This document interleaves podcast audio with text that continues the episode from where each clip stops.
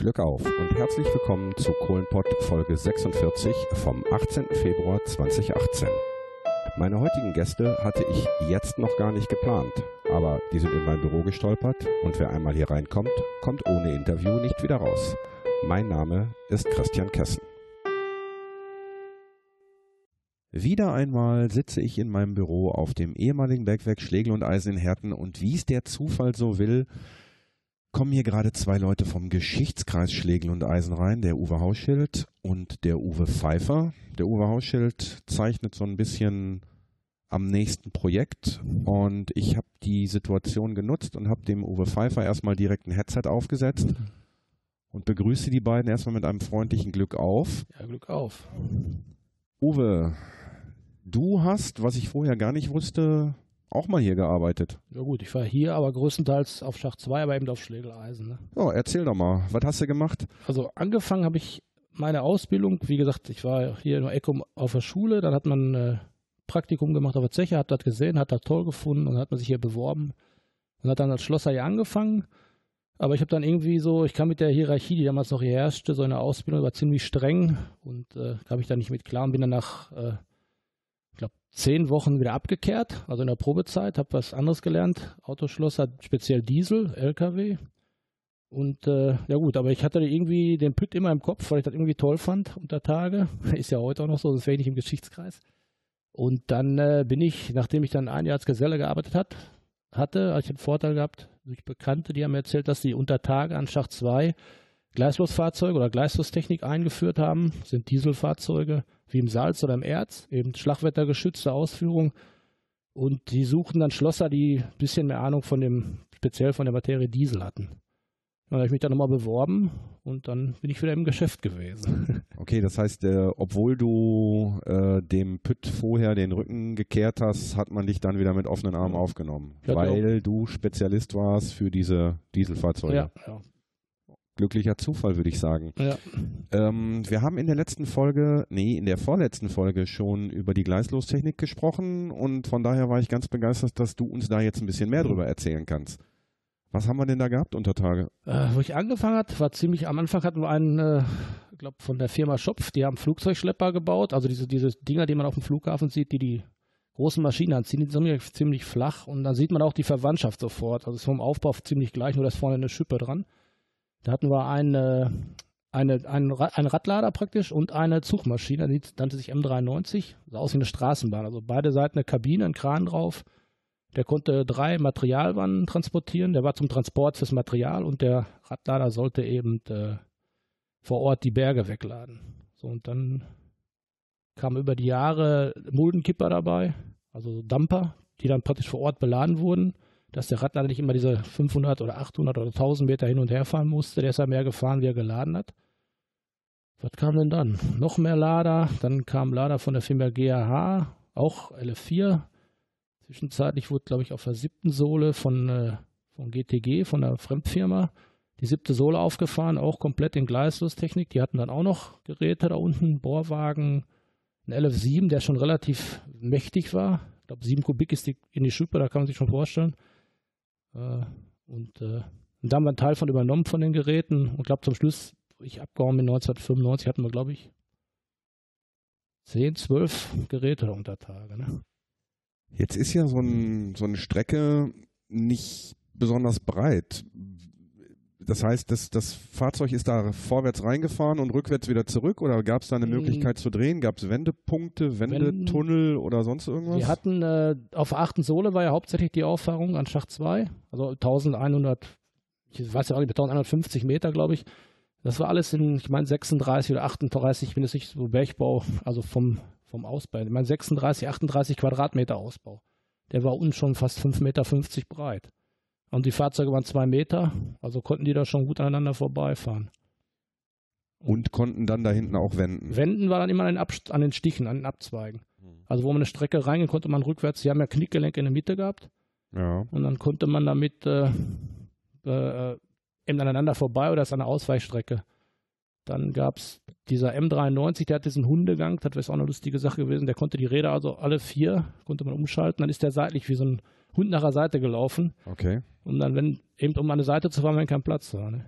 Ja. Eigentlich schon, schon Ähm, weißt du, ob die Gleislostechnik tatsächlich ähm, hinterher günstiger war als die normale Technik? Weil das war, ist, ist in der vorletzten Folge Mhm. angesprochen worden, dass es quasi so eine Art Versuch war. denke, äh, in dem Bereich, wo, wo man es, ich meine, was ich gehört hatte damals, wo wo man es konsequent ausgeführt hat, wo man drauf, äh, wie auf der achten Sohle, da gab es eine Ladestelle, da waren keine Fließbänder im Weg, man hatte also Platz, man konnte da mit den Fahrzeugen agieren. Und da wurde auch die ganze Streckenauffahrung auf achten Sohle, auch die, die Kopfstrecken und Bandstrecken teilweise und zu den Auffahrungen für die Kohlenreviere wird alles gleichlos gemacht. Auch die Materialbelieferung lief näher darüber. Wir haben praktisch zum Schluss mehr Material. Also dann kamen die normalen Schippen ab, diese Ladeschippe ab und eine lange Schippe wie so eine, ja, wie eine Kehrschaufel eigentlich. Und diese Materialmann, die man vielleicht noch kennt vom Pütt, diese, diese drei Meter langen Transportcontainer, die wir da unten hatten, die konnte man dann zwei Stück mit Ausbau, sechs, acht Tonnen, haben die dann hochgehoben und haben die dann kilometerweit bis, bis vor Ort gefahren. Also man brauchte dann praktisch keine Seilbahn und nichts, keine andere Infrastruktur. Es wird alles mit diesen Gleislosfahrzeugen gemacht. Da Der, der normale Ausbau der, der Strecken, also mit, äh, mit, mit diesen Eisen, Ja. War aber trotzdem. War trotzdem, ja. Auf der siebten Sohle hatten wir teilweise, ich glaube mal Sandstein, da war die ersten Jahre geankert, da war gar nichts mit Ausbau, aber irgendwann hat er dann angefangen zu bröseln, dann wurde dann nachgebaut. Ne? Aber wie gesagt, also wenn man, ich weiß nur, dass wenn man es komplett nur mit Gleisos betrieben hat, war es auch teuer, dadurch, dass der Ausbau eben größer sein musste. Ich meine, normal waren 24 Quadratmeter Ausbau und da war 36 oder wie gesagt. Äh, das kostet natürlich auch mehr bei der Auffahrung. Da kommt ja jede Menge mehr Material und 24 Quadratmeter im, im Querschnitt. Querschnitt, ja. Mhm. Danach wurde dann immer gerechnet. Ich meine, ich Ja. bin jetzt nicht äh, von der Bergbauseite, die Jungs, die werden wahrscheinlich sagen, ja, nee, das war 23 oder 26, aber die haben auch die Gewichte von diesen Kappen da, ich glaube, so eine Kappe 120, 130 Kilo, die, die großen, ne? je nachdem, wie stark die waren und welchen Druck die aushalten mussten. Da werden wir mit Sicherheit in einer der nächsten Folgen nochmal einen Experten zu finden. Ähm, hat sich die Arbeit für dich an den Geräten über Tage und Untertage großartig unterschieden oder war ein Dieselmotor ein Dieselmotor? Mm, Der Motor unten war natürlich ein bisschen kleiner als die LKW-Motoren, die hatten gerade mal 100, 110 PS, waren aber auch äh, Langsamläufer so gesehen und hatten richtig äh, dicke Gussgehäuse. Ne? Die, die Outgasanlage war komplett wassergekühlt, die, die Sammelrohre und das war sehr kompakt. Also es war schon, äh, klar, du musst die ganze Technik in so, ein, in so ein Ding von zwei Meter mal 1,30 Meter, 30, 40 Höhe packen. Dann die Wassertanks noch da rein, die Löschanlagen, Hydraulik und, und äh, alles äh, überwacht, dass nicht zu heiß werden konnte. War schon relativ eng. Also manche Dinge hat man schon manchmal geflucht, wenn man irgendwo dran musste. Die Abgase sind dann durch einen Wasser. Wassertank geleitet Ja. worden, nur um sie runterzukühlen, um Explosionsgefahr zu, vom, zu verringern oder auch um sie quasi zu entgiften. Entgiften teilweise und da, der meiste, also oben waren ja noch diese Plattenschutzpakete. Man hatte praktisch äh, unten diesen Wasser, einen Wassertank, da war ein Rohr drin wie beim Aquarium, so ein Spudelstein, nur aus Edelstahl eben, ein bisschen größer. Und hat dann in das Wasser, die Abgase durchs Wasser gedrückt und wenn die oben aus dem Wasser rauskamen, die Dämpfe, da war als Abschluss auf dieser Wasservorlage, wie das Ding hieß, äh, waren so, ich sag mal, DIN A4 Blatt große Edelstahlfilter. Drei Stück oder zwei und die waren vier, fünf Zentimeter hoch. Da war eine Edelstahlplatte an die andere gelegt mit einem Spalt von, ich meine, 0,4 Millimeter mussten das sein. Dass wenn da eine Flamme durchgekommen wäre, wenn die durch den Schacht, durch den Schlitz gelaufen wäre, hätte die sich so weit abgekühlt, dass oben keine Zünde, Zündtemperatur mehr geherrscht hätte. Und das war das Problem. Und äh, die Dinge hatten wir eigentlich überall drin. Aber nichtsdestotrotz entsteht natürlich da bei der, bei der Dieselverbrennung Ja. innerhalb des Motors auch äh, giftiges Gas. Wie Ja. ist das abgeführt worden? Ja, alles durch dieses Wasser, ne? und durch diese Wasservorlage. Das ging auch durchs Wasser durch und oben kam dann Wasserdampf mit dem Gemisch raus. Und dieses, dieses, äh, das Wasser wurde dann natürlich schwarz von dem Ruß. Und das wurde immer wieder ergänzt. Am Motor war eine Pumpe dran, die hat aus dem Wassertank Wasser gezogen, hat das ins Auspuffrohr eingespritzt. Dadurch wurden die Abgase erstmal gekühlt und dieses, dieses Gemisch aus Wasser und Abgas ist dann in dieser Wasservorlage gesammelt worden. Und dann was, war ein Überlauf dran, dann lief das Wasser dann immer einfach in die Strecke, in den Staub rein. Also schon verdunstet. Also irgendwie so eine Absaugung der, der Abgase war dann auch nicht mehr notwendig. Nö, nö, war nicht. Das ging alles da durch. Wird Wasser gekühlt. Was natürlich war, wir hatten äh, beim TÜV jedes Mal und auch zwischendurch kamen die Wetterleute an Proben gezogen. Ne? Die hatten dann so Flaschen, Pro, Probeflaschen bei. Da wurde jedes Fahrzeug, ich weiß jetzt nicht mehr die Intervalle, aber war eigentlich relativ oft, wurden Abgasproben gezogen und sobald der Motor nicht mehr die Leistung bringt, musste der raus. Dann wurde der Motor ausgetauscht. Reparaturen an den Motoren habt ihr dann unter Tage durchgeführt oder wurde das Fahrzeug dafür nach über nee, Tage nee, gefahren? Komplett, also wir haben eigentlich keine Motorenreparatur, wir haben Getriebe ausgebaut, Achsen, eigentlich alles und die Motoren wurden hier in der Zentralwerkstatt repariert. Da wurden die überholt, die Getriebe auch. Und äh, wir haben komplett die Dinger zerlegt. Die kamen ja auch zerlegt runter. Also die kamen nicht am Stück runter, mhm. dazu wären, waren die Fahrzeuge zu groß, sondern ja. im Grunde genommen so ein Bausatz. Ja, die Rahmenteile waren zwei Rahmenteile, der Hauptrahmen, zwei Hälften, was ich, drei, drei Meter fünfzig lang, vier Meter und äh, dann wurden die zusammengeschraubt, verlascht und dann kam da der Motorgetriebe rein, Vorderwagen. Und nachher, wo Schacht 7 hier fertig war mit dem Großkorb, wo Schacht 4 dann Förderung war, dann wurde der Schacht 7 außer Betrieb genommen als Förderschacht, dann wurde ein Großkorb eingebaut und dann passten die Fahrzeuge halb da drauf. Dann brauchte man die nur am Kniegelenk trennen und dann konnten wir die über die fünfte Sohle, war ein bisschen umständlich, über die alten Gleise nach Schacht 5 transportieren. Da war ja ein Großkorb. Da passte das Fahrzeug komplett drauf. Dann haben wir die Großkorb in einem, in einem Blindschacht. In einem Blindschacht, richtig. Mit so einer Automatik, wie man es auch bei Karstadt hat. Knöpfchen drücken, das Ding dann oben zusammengebaut auf der fünften Sohle, draufgefahren. Und auf der siebten und achten Sohle konnte man komplett fahren. Also war schon eine Mordserleichterung für uns, als Schacht 7 diesen Großkorb hatte. Ne? Weil die Fahrzeuge dann übertägig. Halb, äh, also nur noch, nur noch halb, am, am Kniegelenk zerlegen ist ja nichts. Ein paar Bolzen ja. raus und dann ist das Ding in zwei komplette Teile. Ne? Ja. Äh, du hast vom TÜV gesprochen, ja. ähm, aber nicht der TÜV, der auch mein oder dein Auto abnimmt, sondern. War der TÜV, aber eine spezielle Abteilung. Ne? Also die kamen jedes halbe Jahr für jedes Fahrzeug und haben dann die Abnahmen gemacht. Bremsproben, was Sicherheitslampen und ich, Schlagwetterschutz. An die Abschaltung war sehr wichtig war ja alles überwacht. Hydrauliktemperatur, Wassertemperatur, Abgastemperatur. Und sobald da irgendwas war, ging der Motor noch im Standgas oder aus. Ne?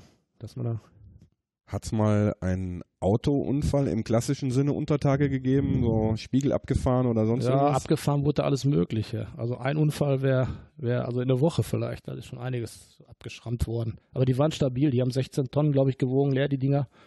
Also alles 40, 50 Millimeter Stahlplatten. Aber alles hat jetzt äh, nicht massiver, wurde auch abrasiert. Also wir haben da mehr Gewinde geschnitten und gebohrt und irgendwie wird Lampen waren sowieso standardmäßig ab. Dann die, die Überfahrkörbe, die wurden immer rasiert, weil die Strecken ja rund sind. Und man fährt dann mit so Ding in den Stoß, also an eine Seite.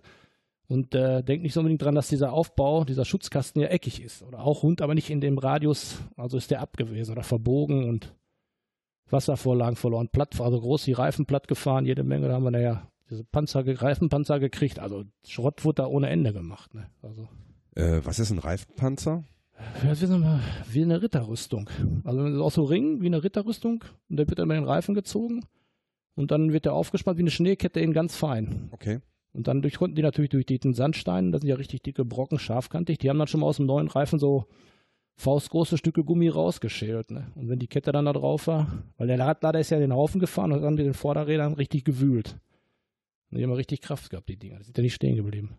Und das waren äh, luftgefüllte Reifen oder Vollgummi? Nachher hatten zum Schluss hatten wir Vollgummi, aber die ersten Jahre waren mit Luft. Oh mein Gott, da hätte ich schon mal eher drauf kommen können. Da hätte ja. ich sofort einen Verbesserungsvorschlag gemacht und hätte aufhören können. Ja, nachher haben wir, dann haben wir ausgeschäumt. Die war natürlich für uns wesentlich besser, ne? weil mit der Luftreifen, da hast du nur gewechselt oder viel gewechselt. Brauchte man einen bestimmten Führerschein dafür? Also wurde man, oder musste man im Besitz eines gültigen Führerscheins sein, ja, um Führerschein mit so Ding fahren zu dürfen? Oder? Ja, Führerschein normal und dann wurde er unter Tage eine Abnahmeprüfung gemacht. Hat dann, glaube ich, der Steiger gemacht und dann wurde dann in den Papieren eingetragen, dass man dann Fahrer war. Wir durften ja auch fahren. Dann hatten wir ja speziell nur Leute, die nur gefahren sind. Also die Laderfahrer dann. Ja. Gut, ihr musstet das Ding zwangsläufig fahren. Ja. Alleine schon zur Reparatur ja. und zu Testzwecken. Das ließ sich ja nicht vermeiden. Ähm, Beleuchtung hast du von gesprochen wie beim Auto, also mit Nur Lampe keine Batterie, ne? Gestartet wurden die ja mit Druckluft, weil der Anlass auch mit Druckluft ging. Und dann war eine normale Lichtmaschine, die war natürlich, also schon etwas größeres Kaliber, weil die Schlagwetter oder Ex geschützt war. Die war auch sehr schwer. Und die hat dann gerade mal vier, so 24 Volt, 35 Watt Bienchen an Punzeln gekriegt, ne? Äh, wie mit Druckluft gestartet. Ja. Also kein Schlüssel rein, drehen, hm, Batterie orgelt und irgendwann springt das also Ding an. Die ersten Fahrzeuge, die wir hatten, die waren äh, einfach nur mit, mit einem zölligen Luftschlauch. Und da teilweise so Standard dreiviertel Zoll, zollige Zoll oder einer Viertel Zoll Luftschlauch. Die gab es ja alle 25 Meter, war dann Luftanschluss. Sollte sein, war meistens auch. Da hat man den Schlauch angeschlossen, dann hat man so ein Handventil gehabt. Also man erst die erste Stufe, dann ist das ausgespurt, wie beim Anlasser, also eingespurter Ritzel und dann hat er sich gedreht. Ne? War einfach nur, sah auch aus wie ein Anlasser, nur im, statt dem Elektromotor war ein Luftmotor da drin. Und dann liefen die Dinger. Ne? Und die, die neueren, die man hatten, diese Büffel, diese großen Zugmaschinen, die extra gekauft wurden, weil man hat ja noch viel geplant, ähm, die hatten, äh, eine, ich sag mal, wie beim Schiffsdiesel, die hatten einen Speicher, der wurde dann, wenn das Ding lief, hochgepumpt, hat die Luft, glaube ich, auf 50, 60 Bar vorgespannt. In so einem extra Behälter und mit diesem 60 Bar konnte man dann zwei, drei Startversuche machen. Also Ohne brauchte, dass man dann den Schlauch erst genau. ausrollen Und wenn es eben nicht funktioniert hat, man hat irgendeine Störung, dann musste man Schlauch und hat dann wieder mit diesem, mit diesem Zwischenverdichter die 60 Bar wieder erzeugt mit dem Schlauch. Also war schon Schon interessant. Ja, diese Büffel, die sollten ja gekauft werden. Die waren ja V8-Motoren, hatten, glaube ich, zwei Stück und ich meine zwei oder drei Hänger mit so einem Förderband drauf, hydraulisch. Damit äh, sollte man dann die Berge transportieren. Also die Dinger waren schon gewaltig groß. Also die passten da in die Strecke nach Schacht 5 kaum rein. Und äh, ich meine, wo Ewald uns übernommen hat oder die Zusammenschluss kam, wurde er auch sterben gelassen. Dann hat man damit noch Schilder gefahren, diese 20-Tonnen-Schilder, diese Ausbauschilder. Da wurden extra Hänger angeschafft konnte man die Schilder mit, mit Hydraulikgewinnen draufziehen. Das waren eigentlich Zugmaschinen und, und Hänger. Einmal diese Hänger, die so wie so ein Mistwagen beim Bauer waren. Die wurden vom Radlader beladen und dann konnte man am, am Abkipport eigentlich diesen, diesen Kratzpanzer, das Kratzband anschalten und dann wurden die Berge oder das Material runtergefördert. Alles hydraulisch. Aber wie gesagt, war immer relativ alles ein bisschen anfällig. Beim Bergbau muss das immer groß und massiv sein, nicht kompliziert. Alles andere war schon ein bisschen äh, Ja gut, die Umgebungsbedingungen sind ja jetzt auch nicht so, dass man, äh, dass man da auf filigrane Technik setzt. Wir haben ja darf. gesagt, wir haben da unten keine Plätzchen gemacht. das ist richtig. Ähm, du hattest vorhin den Geschichtskreis erwähnt. Ja. Was machst du da? Oder was ist der Geschichtskreis? Ja, da ist eigentlich der Uwe der Richtige für. Also ich bin einfach nur darauf gekommen, also ich bin ja vom Bergbau infiziert gewesen, als ich meine erste Grubenfahrt in der neuen Klasse gemacht habe und wollte immer wieder dahin. Bin dann irgendwann abgehauen, weil äh, ja, man wurde älter, die Zeit kam, der Bergbau geht zu Ende. Ich habe ein Angebot für einen anderen Job gekriegt, was ich heute noch mache. Habe ich auch nie unbedingt bereut, aber heutzutage wäre ich dann doch vielleicht lieber im Bergbau gewesen, dann wäre ich nämlich schon in Rente. Aber das ist ein anderes Blatt. Äh, dann hättest du mehr Zeit für den Geschichtskreis. Also ja, genau. Ich war dann von der Zeche weg, habe dann auch so mitverfolgt, wie das hier immer weniger wurde. Meine Kollegen, die mit mir noch hier waren, die sind mittlerweile auch, also da fast ist keiner mehr im Bergbau geblieben, sind ja alle gegangen. Spätestens dann, als Ewald mit äh, Ewald dann auch zugemacht wurde, das Verbundwerkwerk. Und äh, ja gut, ich habe mir den Püt im Kopf gehabt. Ja, und dann nicht irgendwo in diesem, ich glaube im Nick bin ich dann, das war so ein, so ein Verein, um mir die Ruinen zu erhalten, sag ich mal. Und dann fing der Uwe irgendwie an, äh, hat dann in der Zeitung einen Bericht gestanden, er sucht praktisch Mitstreiter oder Mitglieder von diesem Geschichtskreis zu gründen. Ja, bin ich dann zur Auftaktversammlung und da bin ich auch geblieben. Ich fand es toll. Und das Schöne ist, ich sage immer, einmal Bergmann, immer Bergmann und äh, kommst nicht vom weg. Und jetzt baue ich so Modelle und was mir so im Kopf kommt, habe nur zu wenig Zeit. Und wie gesagt, ich bin da eigentlich ziemlich, wenn ich Zeit habe, ziemlich aktiv mit. ich kenne dein großes Unter- oder euer großes Untertagemodell. Ähm, da werde ich auch nochmal ein Foto von machen, werde es auf die Webseite stellen. Da habt ihr, ja, erzähl doch mal, was habt ihr da gemacht? Wie gesagt, wir haben, äh, gut, eigentlich, wir, wir, haben eine Idee gehabt, wir wollten eigentlich mal plastisch darstellen für die Leute, die hier oben wohnen, wie das da unten aussieht. Und dann haben wir überlegt, wie machen wir es. Dann haben wir dann irgendwie überlegt, dann sind wir auf den Trichter gekommen, äh, wie groß soll es werden? Das hat erst und wir haben wir machen in einem bestimmten Maßstab die Tagesoberfläche, äh, auch mit geografisch, also genaue Maßstabsteigung, Höhen, Neigung, Straßen, Häuser. Und dann machen wir die Schächte und gucken, wie wir das dann äh, da unten hinkriegen. Und dann haben wir von den Markschadern in, äh, in Herne Unterlagen gekriegt. Die haben uns auch die ganzen Grubenpläne für diesen Bereich. Kam dann auch zustande, dass die Schule, die die EKS, nee, Willy Brandt Realschule, die hat uns dann ein bisschen unterstützt mit den Schülern. Die sollten als, als Projekt dann mitarbeiten, haben sie auch teilweise gemacht, auch ging auch sehr gut. Und wir hatten dann auch die Räumlichkeiten in der Schule, wo wir dann auch arbeiten konnten. Und daraus, daraus ist dieses Stück entstanden, praktisch von Schacht 7 von hier oben von der Zeche bis zu dieser Schule. Haben wir dann so diese, diesen Kilometer knapp oder wie viel das ist, haben wir dann genommen als, als, äh, als Ausschnitt von diesem riesigen Grubenfeld. Der Vorteil war natürlich, äh, wir haben zwei, drei große Bereiche gehabt. Einmal Schlegel-Eisen, Schacht 2, das war Disteln, die hatten eine große Infrastruktur im Bereich vom Schacht. Dann hier der Hauptschacht natürlich und dann eben äh, Schacht 8 nochmal so. Und das Schöne war natürlich durch diese Schule, die lag genau auf dieser, auf dieser Achse, wo auch die Förderberge, die ganzen Teilorte und alles lagen. Und dadurch haben wir natürlich einen super Schuss gemacht und haben dann praktisch auf diesem Gebiet eigentlich so, ich sag mal, von der interessanten Infrastruktur 70, 80 Prozent abbilden können, ne? von dem Grubenfeld, wo man wirklich viel sehen kann. Weil daher verlaufen die Strecken ja dann immer über Kilometer und da ist ja nicht mehr so viel. Ne? und dann haben wir das Ding, wie gesagt, das Plexiglas, ein Meter, also 1 zu 1000, der hat Maßstab, passt auch genau. Wenn du jetzt irgendwo wohnst, kannst du genau sagen, guckst da runter und das war mal unter meinem Haus. Da wurde Kohle abgebaut, da nicht, die Flöze eingezeichnet. Teilweise haben wir versucht, äh, die Situation in den 50er Jahren darzustellen, wo man dann gesehen hat, die wurde von Hand abgebaut, aber man ist aber in, in, auch noch früher, wo man dann noch der Kohle hinterhergefahren ist, sag ich mal, mit den Strecken. Und dann hat man natürlich gesehen, zum Schluss, wie dann so, so 300 Meter 1500 Meter lange Strebe zu Felde gezogen sind mit Maschinen und dann riesige Flächen abgebaut wurden. Wodurch dann auch die großen Bergsenkungen entstanden sind. Da wurde ja auch nichts mehr verfüllt. Ne? Wir haben uns jetzt gerade ganz spontan entschlossen, das dritte Headset auszupacken. Es gab den ersten Schnitt innerhalb dieser Sendung. Äh, jetzt habe ich zwei Uwes hier. Glück auf, Uwe. Ja, Glück auf. Ähm, ja, du bist äh, quasi Initiator des Geschichtskreises und deswegen, weil wir jetzt gerade bei diesem Thema sind, bist du jetzt mit dem Boot. Mhm. Mitgehangen, mitgefangen. ja, stell, dich kurz, zusammen. stell dich kurz vor. Ja, Uwe Hauschild. Ich bin hier als äh, Leiter des Geschichtskreises Schlegel und Eisen tätig, hier in dieser Funktion. Ähm, den Geschichtskreis gibt es seit 2010.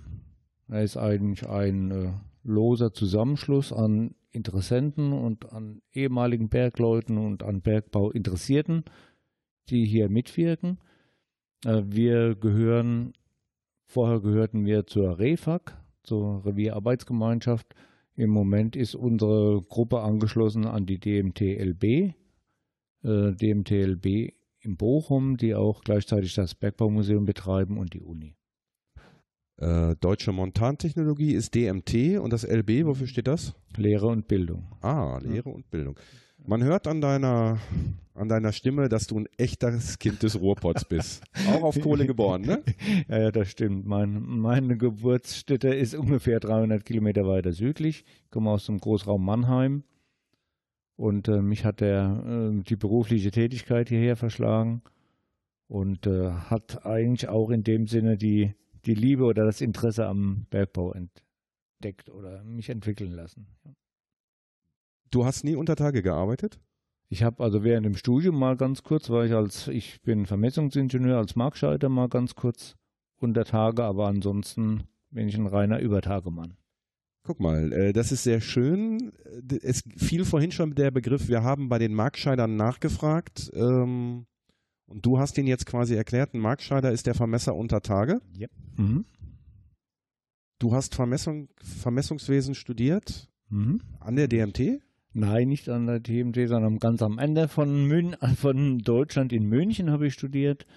Da an der ja, Universität in München. Genau. Da gibt es natürlich auch Berge, aber andere. Ne? ja, genau. Da oben. Mhm, genau. Und dann hat dich ähm, der Beruf ins Ruhrgebiet verschlagen? Genau, der Beruf hat mich hierher verschlagen und äh, meine Tätigkeit, ich entwickle also Bauland, ich mache aus Acker im Prinzip oder aus Wiesen Bauflächen und das war eigentlich auch mein erster Kontakt hier. Ich habe also hier in der Nähe der Zeche ein Baugebiet entwickelt und äh, die Zechen waren ja alle Selbstversorger und haben also ihre Leitungen in alle Himmelsrichtungen ausgestreckt unterirdisch und drei von den Dingern sind also auch durch mein Bau, Baugebiet gegangen und damit war der erste Anknüpfungspunkt da, der mich dann also zu der Zechenanlage 347 geführt hat. Was, was heißt, die haben ihre Leitung langgelegt, wo sie wollten? Auf ihrem eigenen Gelände? Ja, also die waren ja sehr großzügig auf ihrem eigenen, auf ihrem Gelände, konnten sie natürlich machen, was sie wollten. Aber die Zechen waren ja auch äh, untereinander verbunden. Die eine hat Druckluft produziert und die andere hat äh, Strom produziert und oder Fernwärme. Und so gab es einen internen Leitungsverbund. Ähm, die, es war ja eigentlich die Zechenanlagen oder die Zechen selber waren ja wie kleine äh, Ortschaften oder wie kleine Städte. Kennst du diese Geschichte, dass es äh, ganz hier in der Nähe, ich nenne die Straße jetzt mal nicht, äh, dass dort in den, in den Gärten zufälligerweise Druckluftleitungen lagen? Ja, ja, das war hier, ja. Also äh, die dann aber übertägig, also auch dann genutzt wurden für irgendwelche. ja, ja, das war ja, glaube ich. Ja. Äh, an, den, an den Zechenbahntrassen ja auch die Druckluftleitungen lang liefen. Vom einem, von, also wenn man hier auf Schlegeleisen ein großer Kompressor auskam, hätte Westerholt unterstützen können. Waren ja alles Hibernia-Zechen, Blumenthal auch. Die Zechenbahn ging zu diesen Hibernia-Zechen und die Druckluft-Starkstromverleitungen liefen auch untereinander, dass man das machen konnte. Ich habe vor Jahren nur irgendwann mal gehört, dass es tatsächlich so war, dass die Leute quasi in ihren Gärten private Druckluftanschlüsse gehabt haben. Äh, die werden wohl hier. Die man so fürs ein oder andere. Ich, ich von der Geografie denke, die, die, ganzen Zechensiedlungen liegen ja an der Bahn lang, weil die, die, ich sag mal, was man so mhm. hört oder weiß, dass die, dass die Rohkohle oder die, die Zechengesellschaften in, den, in der Jahrhundertwende ja jede Menge Grundstücke von den Bauern gekauft haben, um ihre Siedlungen zu bauen und die Zechensiedlungen. Und dann hatten die natürlich auch das war ihr Land, da konnten sie die Kabel auch rüberlegen, wie sie wollten. Wenn man dann eben eine Druckluftleiter im Garten hatte, warum soll man da nicht mal anzapfen? Das war ja, glaube ich, allgemein üblich, dass alles ja, äh, ja. zu der Zeit, dass die Leute sich halt überall, sag ich mal, da ausgeholfen haben und Dinge ausgeliehen haben. genau. Du kriegst die Druckluft morgen wieder. ähm, gut.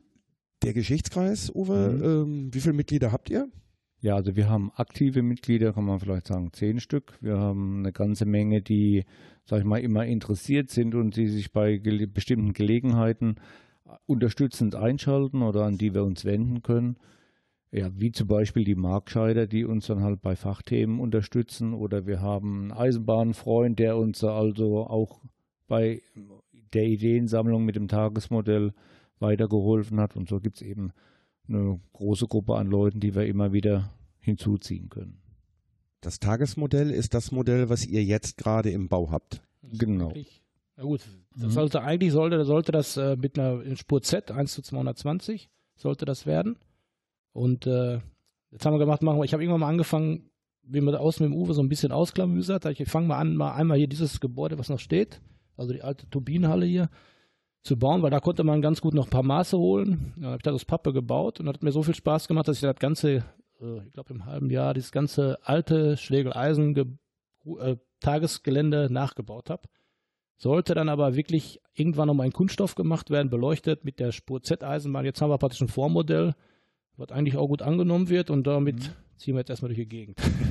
Ja, unser, eigentlich unsere Tätigkeit äh, beruht ja eigentlich auf dem Gedanken, bewahren, was geprägt hat.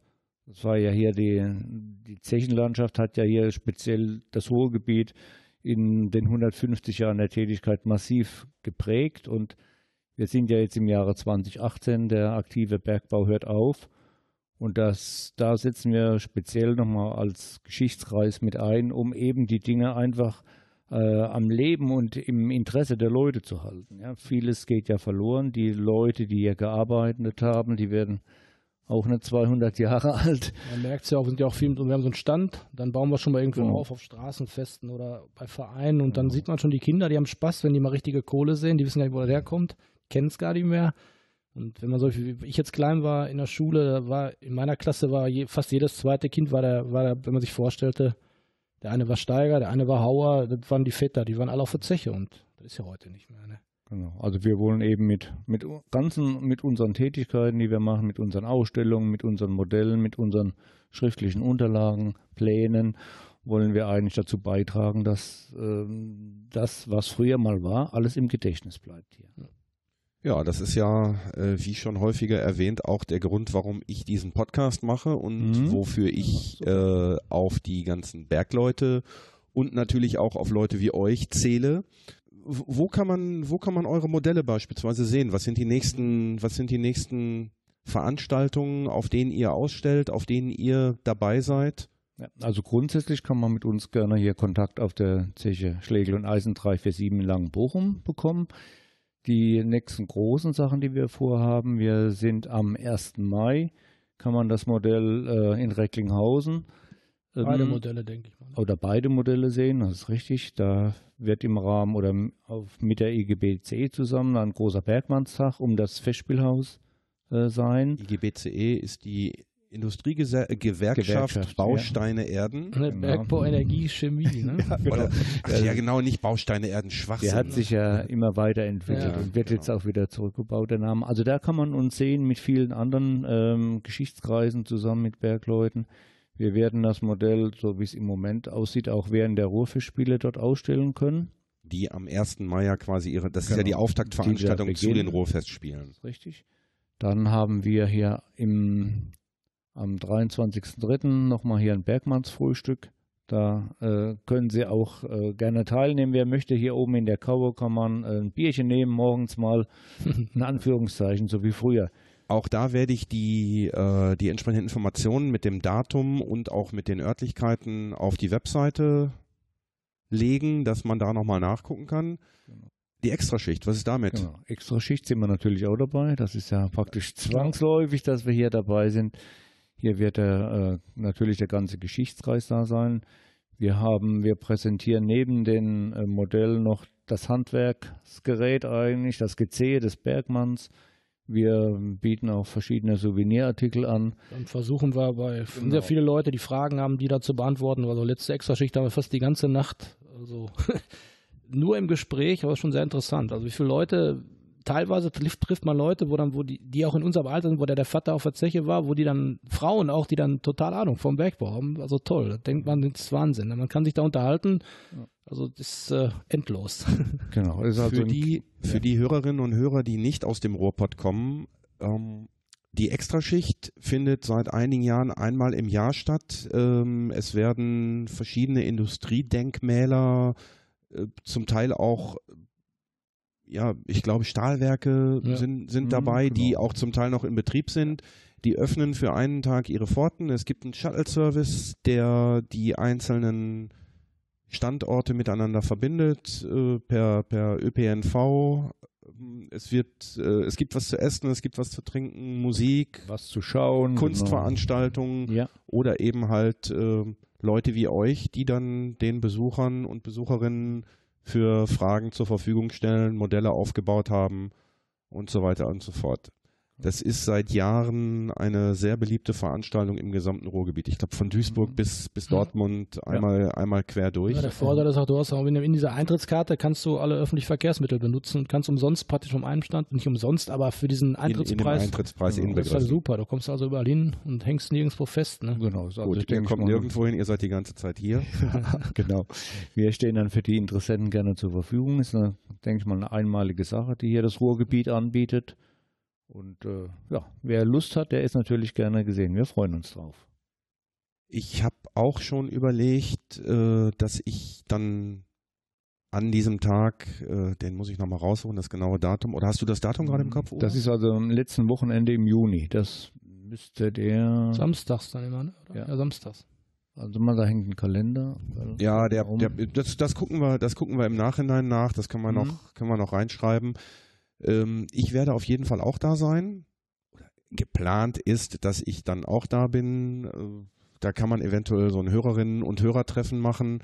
Äh, Ich werde irgendwie zusehen, dass ich da ein, zwei Rechner hinstelle, dass die Leute, die das Projekt bisher nicht kennen, sich da einfach mal einen Kopfhörer aufsetzen können, ein bisschen reinhören und vielleicht äh, ist ja der Cool. eine oder andere dann Mhm.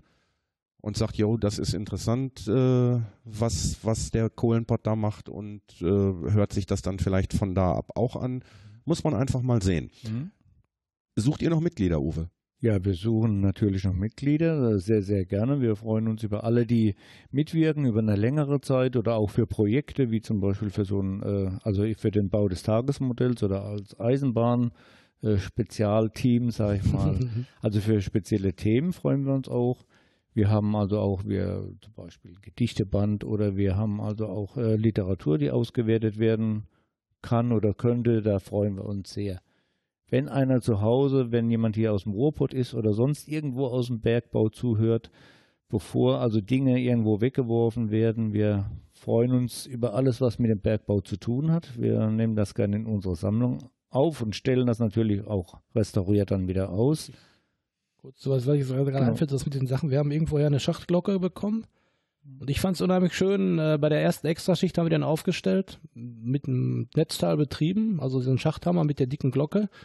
Und dann haben wir hier oben in der Steigerkau, haben wir sie uns aufgebaut und hatten dann nachmittags probiert. Und äh, ja, so als alter Bergmann, äh, wenn dann auf einmal wieder auf dem stillgelegten Bergwerk dieses äh, das Schachtgeräusch von dem, von dem Schacht einmal ertönt, also ja. das ist schon ein geiles Gefühl gewesen. Ja, der Uwe ist dann schon Richtung Schacht gelaufen. Ja, wieder. wie gesagt, Koop da, ne? also das war schon Wahnsinn. Also dieses, dann ja. hätte man nie wieder gedacht, dass das hier, wenn man das hier gesehen hat, diese Ruine, dass dieses, der Schachthammer hier nochmal klingt. Das war schon... Äh, Schachthammer ist, also die, die, ist die Glocke des die Glocke, Anschlägers. Ja, genau. Die äh, das ist das, was ihr immer in meiner in meiner Endsequenz hören könnt. Mhm. Dieses äh, Bim, Bim, 4, 4 plus 4, 3, mhm. 1 oder 4, 2, 1. Ich weiß nicht mehr ganz genau, schon zu lange her. Ähm, auch da werde ich noch ein Foto von machen. Das, das, äh, die Glocke steht ja jetzt im, im Treppenhaus ja. hier im Gebäude. Ja. Mhm mit der Signaltafel, da kann man auch nochmal schauen, wie die Signale dann. Was auch schön ist, wenn dann, dann sieht man sofort, wer im Bergbau war und dann erzählen die Väter oder ihren Frauen oder Kindern und dann ziehen die an den Dinge, da haben wir ja schon einen Holzkeil hintergeklemmt, weil es ja unheimlich laut und diesen Keil oder einen Lappen reingesteckt, dann gibt es dann ein dumpferes Geräusch, ansonsten wirst du irgendwie taub irgendwann. Aber es ist schon toll, wenn die Leute dann auf einmal alle Signale, die sie noch im Kopf haben und alle bleiben stehen und jeder hat, ah ja, das kenne ich noch. Ähm, erklär doch mal eben, wofür es ist gar nicht so einfach, wenn du hier zwei Uwe sitzen hast. Erklär doch mal, Uwe, ja. Ähm, ja. wofür, wofür diese, diese Schachtglocke überhaupt war. Schachtglocke ist eigentlich, ja, das war ja früher, ich glaube, da gab es noch, das ist ja schon uralt, das Ding. Also gibt es ja schon immer lange und äh, also wenn jetzt, wenn jetzt oben einer ist und unten und ich will jetzt ein Signal nach oben zur Fördermaschine geben, dass der fahren soll, dann gebe ich ihm mit diesem mit dem Schachtsignal die Signale. Also ja. aufhängen, langsam auf, langsam hängen. Im Prinzip war das so eine Art, äh, ja, ein Kommunikationssystem, genau. das auf weite Strecken, also von Untertage nach Übertage funktioniert hat und eben Anweisungen gegeben hat oder Befehle, äh, wie die Leute sich zu verhalten Was haben. Was zum Beispiel interessant ist, an Schacht 2 war es damals auch, oder mhm. ich glaube hier auch, da hing ein Stahlseil im Schacht, ein gummiertes, und oben hing, also für den Handbetrieb, ganz ohne Elektrik, konnte man dann an dem an dem Seil ziehen, hat es bei dem oben zum Beispiel in Schachtarbeiten waren und man hatte keine Verbindung, dann wurde alles nur über dieses Seil gefahren. Also hat an dem Seil gezogen und hat der, der, der Fördermaschinist hat dann oben das Signal empfangen und danach ist er dann gefahren. Ne? Ja, das ist ein gutes Stichwort, glaube ich. Der Fördermaschinist hat ja äh, die Maschine in Gang gesetzt und hat so mit dem Korb eigentlich nach oben oder nach unten bewegt. Und damit er wusste, wo er halten soll oder wo er hinfahren soll, war halt dieses äh, Codesystem praktisch. Wie Morse-System. Ja, genau, mhm. wie so ein Morse-Alphabet. Es wurde also unten, ich sag mal, in der siebten Sohle sollte der Korb nach oben gezogen ja. werden. Dann ist unten diese Glocke betätigt ja. worden und die ist dann über Kabel genau, nach oben und das gleiche Signal ertönte. Die ging an allen Anschlägen gegen die. Also die ging an allen Anschlägen, also fünfte Sohle, sechste Sohle, am, am Tages hier an einer Rasenhängebank, an der Hängebank und auch beim Fördermaschinisten. Dass alle wussten, was für ein Signal kommt. Und dann, und dann hat der Fördermaschinist ja. das gemacht, was ja. unten. Dann gab es dann verschiedene Sachen. Das gab dann, ich weiß nicht, kopffrei, Selbstfahrer. Wenn man alleine gefahren ist, dann musste man mit dem erst telefonieren, das absprechen und selber fährt. Dann gab es andere Signale, als wenn der Korb jetzt äh, nur mit Material belegt war oder der Anschläger war draußen, also der Fahrstuhlfahrer, sag ich mal, war draußen und die Leute waren nur drauf. Dann konnte der andere Signale geben, als wenn der selber mitgefahren ist. Du hast jetzt ganz, ganz, ganz, ganz, ganz viele Begriffe reingeworfen. Äh, Hängebank, Rasenhängebank, Jetzt musst du sie erklären, tut mir also leid. Also Rasenhängebank ist zum Beispiel, wenn man jetzt hier so, so, so eine Bergbauruine sieht, hat man ja meistens äh, die Gebäude, wo die Schächte drin sind, ja relativ hoch, die Schachthallen. Und dann hatte man unten einen, einen Anschlag, also einen Ausstieg, der war ebenerdig. Also da wurden meistens Material, Langmaterial, Rohre und sowas verladen und am Korb gezogen. Wo der Fahrstuhl aufging auf Deutsch. die Tür praktisch ja. aufging, das ist die Rasenhängebank. Die normale Hängebank ist dann meistens in vier, fünf, sechs, acht Metern Höhe, weil da ist dann die Höhe, wo man von der Kaue rüberläuft. Da, wo auch die Kohlenwagen abgeschoben wurden, das ist dann eine normale Hängebank oder wo die Leute auch einsteigen. Die Rasenhängebank ist eigentlich die unten.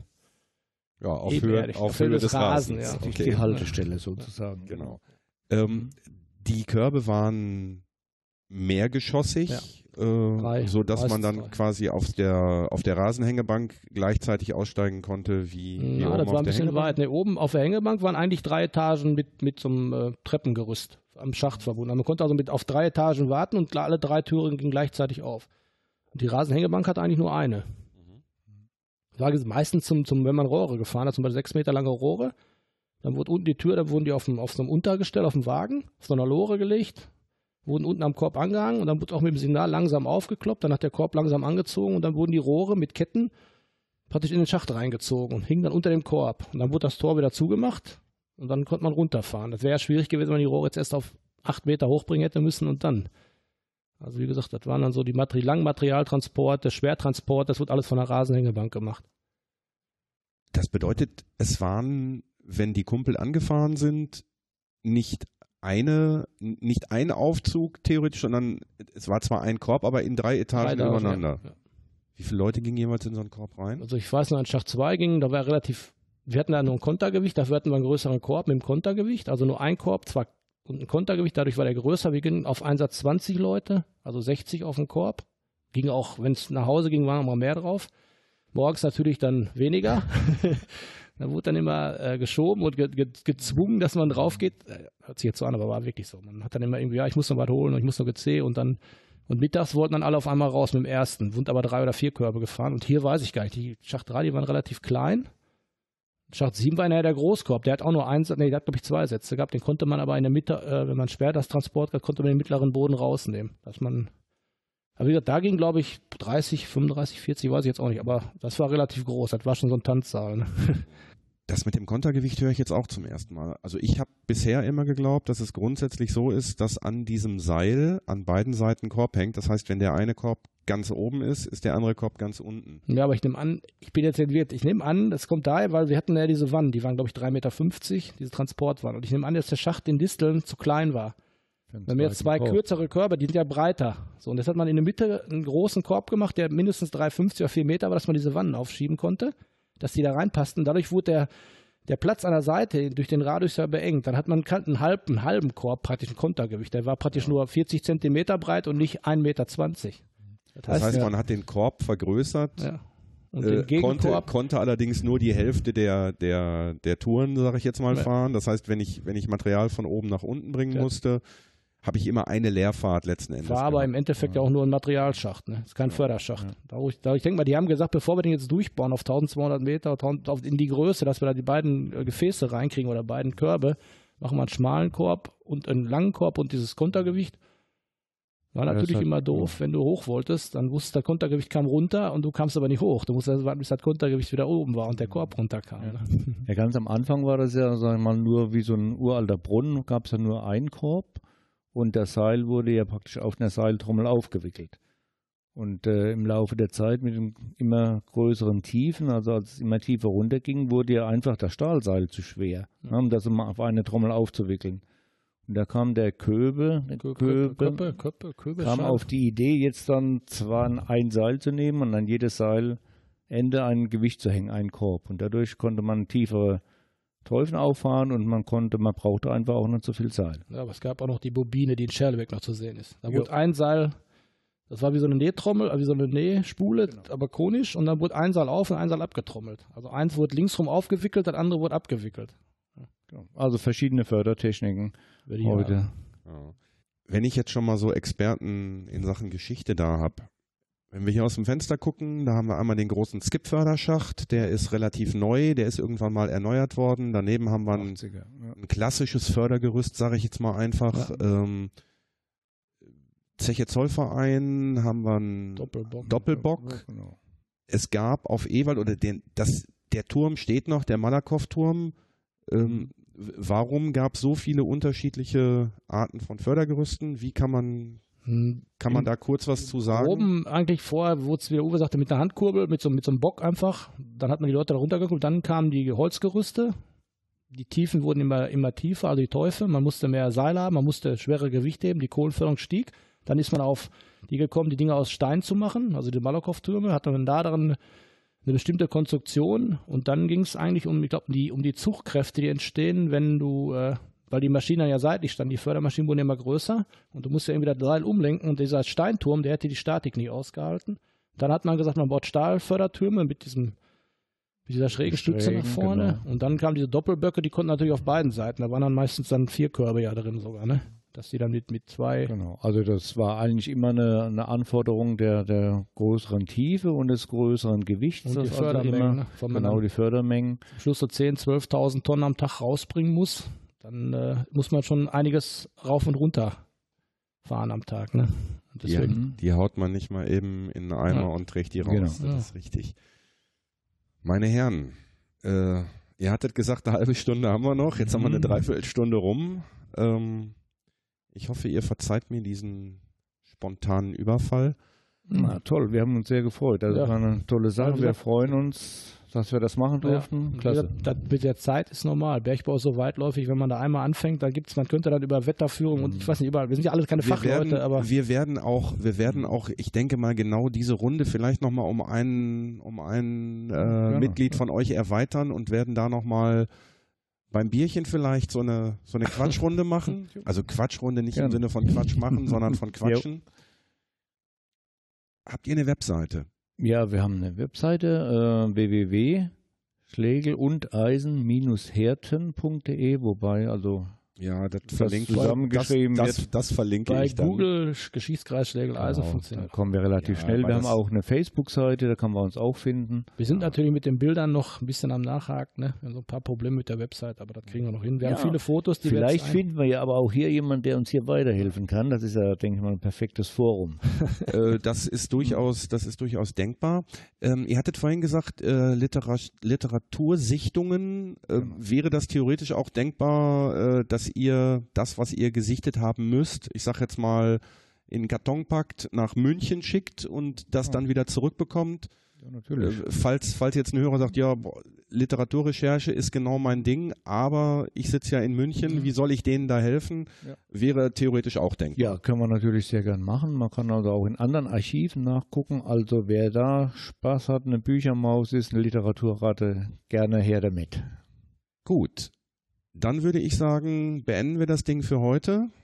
Ich sag äh, vielen Dank, Glück auf Ja. Uwe, Glück auf Uwe Glück auf. Glück auf. und äh, ja, wir schauen mal, ob da eventuell der eine oder andere sich bei euch meldet. Die ganzen Informationen gibt's über die Webseite, ja gut, kohlenpott.de logischerweise.